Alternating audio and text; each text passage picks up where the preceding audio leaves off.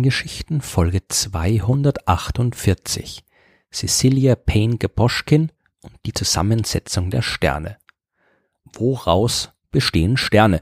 Das haben die Menschen die längste Zeit ihrer Geschichte über nicht gewusst. Man hat nicht mal gewusst, was Sterne überhaupt sind oder wie weit entfernt sie sich befinden. Ich habe in vielen vergangenen Folgen der Sternengeschichten schon davon erzählt, wie die Astronomen dieses Rätsel langsam gelöst haben, wie sie zuerst festgestellt haben, dass die Erde sich um die Sonne dreht und die Sterne keine Lichtpunkte auf irgendwelchen kristallenen Himmelsphären sind, wie sie vermutet haben, dass die Sonne und die Sterne ähnlich sind, aber Sterne eben weit, weit entfernt und wie sie diese Vermutung durch die Abstandsmessung zu den Sternen erst im 19. Jahrhundert bestätigen konnten. Und selbst das größte Rätsel haben sie irgendwann gelöst, die Frage nach der Zusammensetzung der Sterne. Das ist lange Zeit komplett unmöglich erschienen und in dem Zusammenhang wird immer zitiert, was der französische Philosoph Auguste Comte noch 1835 in seiner Rede über den Geist des Positivismus über die Sterne gesagt hat. Nämlich, wir haben die Möglichkeit, ihre Formen, Entfernungen, Größen und Bewegungen zu bestimmen, während wir niemals durch irgendein Mittel ihre chemische Zusammensetzung bestimmen können. Und Tatsächlich war das aus damaliger Sicht keine komplett unsinnige Behauptung, denn in der Astronomie können wir nur beobachten. Wir können die Sterne, Planeten oder Galaxien nicht im Labor auseinandernehmen, abwiegen, angreifen und untersuchen. Und wie soll man nur anhand des wenigen Lichts, das aus dem fernen Universum vom nächtlichen Himmel auf die Erde fällt, herausfinden, aus was so ein Stern besteht? Die Lösung haben nur wenige Jahre nach Comtes Aussage die beiden Wissenschaftler Gustav Kirchhoff und Robert Bunsen entdeckt. In Heidelberg haben die beiden 1859 herausgefunden, dass Licht mehr Informationen enthält, als man bisher gedacht hat. Licht ist ja meistens eine Mischung aus verschiedenen Farben. Das, was wir als weißes Licht sehen, besteht in Wahrheit aus rotem Licht, blauem Licht, grünem Licht, gelbem Licht und so weiter, das zusammengemischt eben für uns weiß aussieht. Mit entsprechenden optischen Geräten kann man das weiße Licht aber wieder in seine Bestandteile aufspalten. Schickt man Licht durch ein sogenanntes Prisma, ein speziell geformtes Stück Glas, dann sieht man dahinter einen Regenbogen. Und wie ich in Folge 92 der Schönen Geschichten erklärt habe, entsteht ein echter Regenbogen ja auch dadurch, dass Sonnenlicht durch Wassertropfen in seine Bestandteile aufgespalten wird. In der Astronomie wird dieser Regenbogen Spektrum genannt. Und wenn man sich das Spektrum ganz genau ansieht, dann zeigt sich, dass ganz bestimmte Farben fehlen. Man findet dünne, dunkle Linien im Regenbogen, die Farbbereiche anzeigen, die im weißen Licht nicht vorhanden sind. Das wusste man schon früher, aber erst Kirchhoff und Bunsen haben erklären können, warum das so ist. Das hat mit den Eigenschaften der Atome zu tun, die das Licht auf seinem Weg durchquert. Ein Atom besteht aus einem Atomkern und einer Hülle aus Elektronen. Diese Elektronen können Licht absorbieren, aber sie tun das auf eine ganz bestimmte Art und Weise. Je nach Anzahl und Konfiguration der Elektronen kann ein Atom nur Licht mit einer ganz bestimmten Wellenlänge aufnehmen. Und nur dieses Licht fehlt dann am Ende im Regenbogen. Dem Licht das aus dem Inneren der Sonne zur Erde kommt und dabei das Gas durchquert hat, aus dem die Sonne besteht, dem fehlen also ein paar Farben und verantwortlich dafür ist die Materie, aus der die Sonne besteht. Kirchhoff und Bunsen haben erkannt, dass jedes chemische Element eine ganz charakteristische Anordnung aus dunklen Linien erzeugt. Die Linien im Regenbogen, die sogenannten Spektrallinien, die sind also so eine Art Fingerabdruck, an dem sich erkennen lässt, aus welcher Art von Materie sie entstehen. Und was mit dem Licht der Sonne funktioniert, das funktioniert natürlich auch mit dem Licht der Sterne. Die von Kirchhoff und Bunsen entwickelte Spektralanalyse, die ist ein ideales Mittel, um nur aus der Beobachtung des Lichts auf die Zusammensetzung der Sterne zu kommen. In der Praxis ist die Sache allerdings ein bisschen komplizierter und hier kommt jetzt Cecilia Payne-Geboschkin ins Spiel.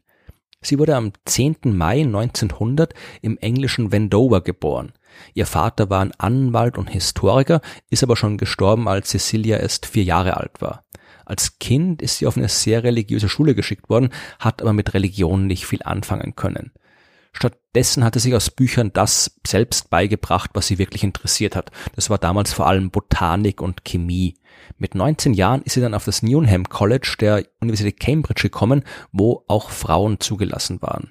Am Anfang hat sie noch Botanik studiert, aber nach einem Vortrag des berühmten Astronomen Arthur Eddington, der damals davon berichtet hat, wie er durch die Beobachtung einer Sonnenfinsternis in Afrika die allgemeine Realitätstheorie von Albert Einstein bestätigen konnte, nach diesem Vortrag war sie so von der Astronomie begeistert, dass sie ihr Studienfach gewechselt hat.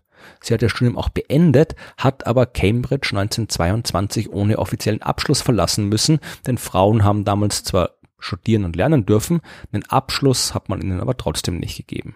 Genervt von dieser frauenfeindlichen Haltung in Großbritannien ist Cecilia Payne nach Amerika gegangen. Dort hat sie Harlow Shapley getroffen, den Direktor der Sternwarte von Harvard.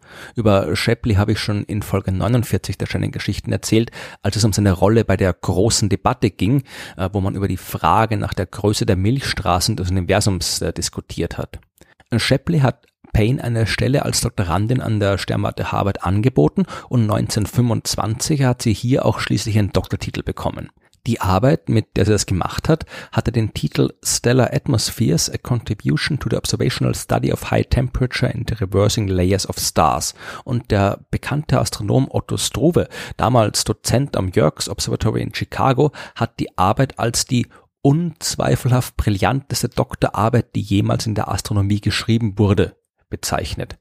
Das klingt vielleicht übertrieben, ist es aber eigentlich kaum, denn in dieser Arbeit ist Payne nichts weniger gelungen, als herauszufinden, woraus Sterne bestehen. Aber wieso erst 1925? Die Spektralanalyse, die gibt's doch schon seit 1859. Wieso hat 66 Jahre gedauert? Ja, natürlich haben auch andere vor Paynes Arbeit die Spektren der Sonne und der Sterne schon beobachtet und daraus probiert, die Zusammensetzung der Sterne zu bestimmen. Diese Aufgabe ist allerdings knifflig. Ein einziges chemisches Element kann viele dunkle Linien erzeugen und im beobachteten Spektrum findet man alle Linien aller Elemente vermischt. Man muss irgendwie herausfinden, welche Linien zu welchem Element gehören.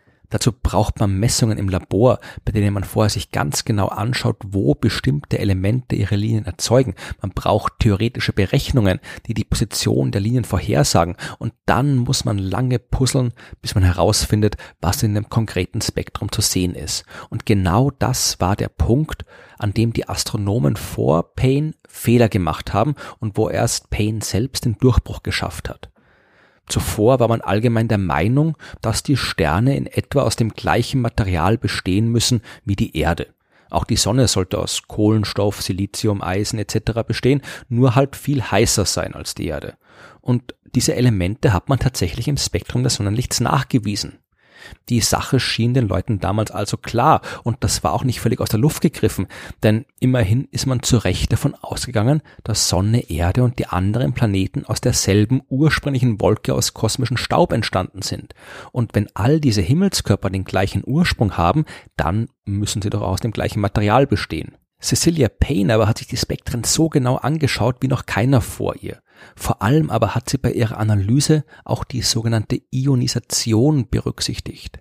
Die Zahl und die Anordnung der Elemente in der Hülle eines Atoms, die ist nicht unveränderlich. Wenn ein Elektron Energie absorbiert, kann es sich vom Atomkern entfernen. Und wenn ein Elektron die absorbierte Energie wieder ab gibt, kann es sich dem Kern nähern. Wo es sich genau befindet, hängt vom exakten Wert der Energiemenge ab. Und wenn ein Elektron ausreichend viel Energie absorbiert, dann kann es sich komplett vom Kern lösen.